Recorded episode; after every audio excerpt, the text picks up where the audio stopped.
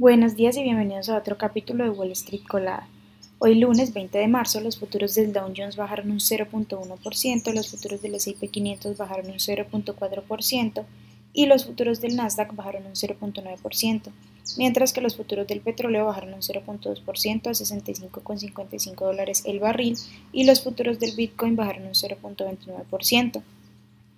En las noticias, bueno, UBS, el gigante bancario suizo, acordó el domingo la compra de Credit Suisse, cotiza con el ticker CS, por un valor de 3.2 mil millones de dólares, lo que representa un poco menos de la cantidad del valor total del mercado del banco en este momento.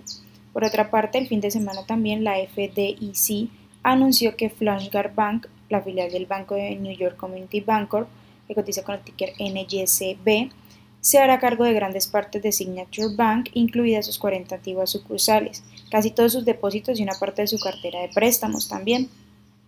Mientras que alrededor de 60 mil millones de dólares en préstamos y 4 mil millones en activos van a permanecer bajo la administración judicial. En cuanto a Silicon Valley Bank, Reuters informó este fin de semana que la FDIC planea relanzar un proceso de subasta para lo que queda de la empresa. Por otra parte, las acciones de First Republic Bank, que cotizan con el ticker FRC, bajaron alrededor de un 19% en el pre-market después de que Standard Poor's recortara de nuevo su calificación sobre la acción.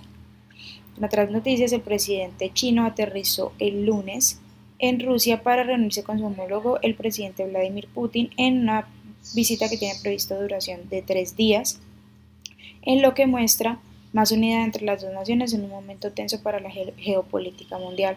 Por otra parte, Boeing, que cotiza con el ticker BA, va a fabricar una nueva orden de 184 helicópteros Apache para el ejército de Estados Unidos.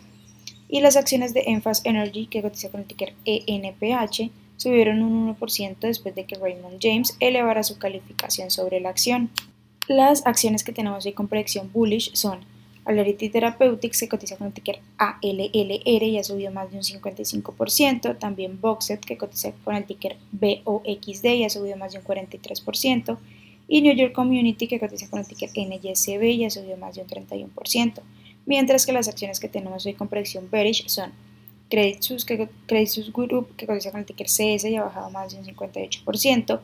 Huejo que, que cotiza con el ticker WEGO y ha bajado más de un 21%. Y también Ironet que cotiza con el ticker IRNT y ha bajado más de un 19%.